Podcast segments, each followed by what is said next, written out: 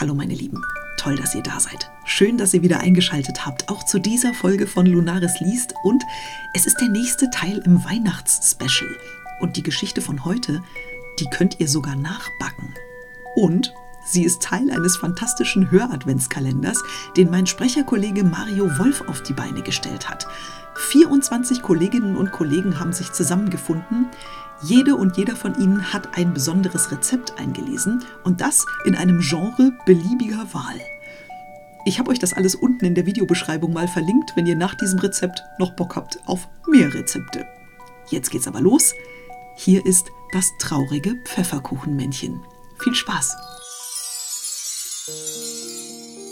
Das traurige Pfefferkuchenmännchen. Es war einmal ein Pfefferkuchenmännchen. Das lag einsam und allein auf einem großen leeren Plätzchenteller. Und es schien, als würde über sein Gesicht eine kleine Träne aus Zuckerguss laufen. Jedenfalls sah das so aus, dachte Biene, als sie in die Küche kam und seinen Gesichtsausdruck sah. Na, das war bestimmt nur Einbildung. Trotzdem hatte Biene Mitleid mit dem kleinen Kerl. Der braucht Freunde, dachte sie sich, schmunzelte und schnappte sich ihre Backschüssel. Omas Rezept. Wie ging das noch? Ah ja, man braucht Mehl, Natron, Ingwer, Butter, Zucker, Ei, Rübensirup und Zimt. Und etwas Liebe, sagt Oma immer. Dann das alles gut in der Schüssel durchkneten. Zum Glück haben wir heute ja Mixer mit Knethaken. Da dauert das nur zwei Minuten. Fertig. Sorgfältig deckte Biene den Pfefferkuchenteig ab und stellte ihn in den Kühlschrank. Er musste sich vor dem Backen noch etwas ausruhen. Eine Viertelstunde sollte reichen, dann lässt er sich besser verarbeiten. In der Zwischenzeit stellte sie den Ofen an, damit er vorheizen konnte. 180 Grad Ober-Unterhitze, genau die richtige Temperatur für diesen besonderen Pfefferkuchenteig. Als der Timer klingelte, holte Biene den Teig aus dem Kühlschrank. Noch sah er aus wie ein unförmiger Klops. Den bringen wir jetzt erstmal in Form, dachte sich Biene. Also erstmal ab damit auf die bemehlte Arbeitsfläche und dann mit dem Nudelholz ausrollen. Ungefähr 5 mm dick. Was für eine klebrige Angelegenheit. Biene streute noch etwas Mehl darüber. Und siehe da, das Ausrollen funktionierte besser. Nun aber stand sie vor der wichtigsten Frage. Was soll aus dem Pfefferkuchenteig werden? Da erinnerte sich Biene plötzlich an Omas Backkiste im Keller. Na klar, diese wunderschönen alten Ausstecher in zahlreichen Formen. Die hatten für sie schon immer einen ganz besonderen Zauber. Aber der Keller war ein wenig gruselig und geheimnisvoll. Diese dunklen Ecken, Schließlich fasste sich Biene ein Herz und machte sich auf den Weg. Runter in den Keller, schnell das schummrige Licht einschalten. Meine Güte, was hier alles rumstand. Sie machte sich auf die Suche. Hm. Fahrradschläuche, Skier, Osterdeko, Blumentöpfe. Da, im hinteren Regal. Eine große Lebkuchenbox aus Metall. Hübsch verziert ein Umriss der historischen Stadt Nürnberg war darauf zu sehen. Fast kam es Biene so vor, als würde die Box sanft von einem Licht angestrahlt werden. Ah, so ein Unsinn, dachte Biene. Das wird wohl nur die komische Kellerbeleuchtung sein. Sie schnappte sich die Kiste, raus aus dem Keller, Licht aus, die Stufen hoch. Puh. Als sie wieder in der Küche war, öffnete sie die Box vorsichtig. Und da war er. Omas Schatz.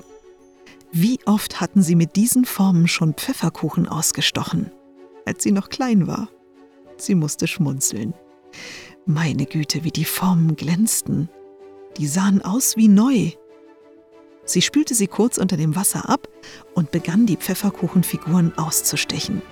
Pfefferkuchenmänner, Pfefferkuchenfrauen, Herzen, Sterne, Rentiere, Engel, Tannenbäume, Nikoläuse und Hasen, weil Oma immer der Meinung war, dass die auch ein Recht auf eine Weihnachtsfeier hätten. Biene legte die Figuren aufs Backblech. Dabei achtete sie penibel darauf, etwa zwei Zentimeter Abstand zwischen ihnen zu lassen, damit sie beim Backen etwas aufgehen konnten. Sie schob das Blech in den Ofen. Ihr könnt euch gar nicht vorstellen, wie es in der kommenden Viertelstunde in der Küche zu duften begann. Nach 15 Minuten bei 180 Grad waren die Figuren im Ofen leicht braun geworden. Biene holte sie raus und ließ sie abkühlen. Jetzt wurde es Zeit, den Zuckerguss vorzubereiten. Sie schlug zwei Eiweiße mit Puderzucker auf, bis sie zu einer relativ festen, streichbaren Paste wurden. Dann füllte sie den Zuckerguss in einen Spritzbeutel mit dünner Kanüle. Und es ging los. Sie malte wunderschöne Muster auf die Herzen, Sterne und Tannenbäume und zauberte Gesichter und Kleidung auf die anderen Figuren. Dann stellte sie sie nochmal kalt, damit der Zuckerguss ordentlich aushärten konnte. Biene legte die fertigen Figuren auf den Plätzchenteller. Dann stellte sie ihn ins Wohnzimmer auf den Couchtisch, gleich neben den Weihnachtsbaum, und mopste sich einen Pfefferkuchenstern. Mmh, der schmeckte himmlisch. Ihr Blick fiel auf den Plätzchenteller. Das traurige Pfefferkuchenmännchen. Es schien zu lächeln. Und die Träne aus Zuckerguss. Sie war weg. Oder sah das nur so aus? Ach, das war bestimmt nur Einbildung. Wenn ihr das übrigens nachprüfen wollt, könnt ihr diesen Pfefferkuchen nachbacken.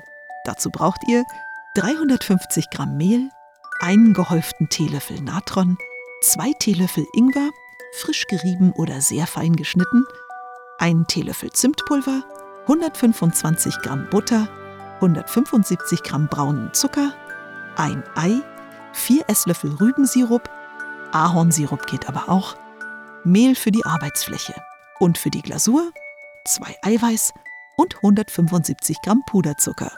Ach so, und natürlich etwas Liebe. Und das war die Geschichte vom traurigen Pfefferkuchenmännchen.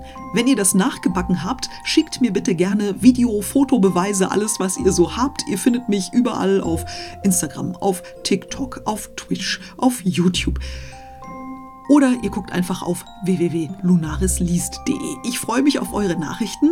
Das Originalrezept übrigens habe ich euch auch unten in der Videobeschreibung verlinkt und natürlich auch den Hör-Adventskalender von Mario Wolf. Hinterlasst mir gerne Likes, Abos, Glöckchens, Däumchens, alles, was euch einfällt. Das freut mich und unterstützt meine Arbeit. Und wir hören und sehen uns beim nächsten Mal wieder.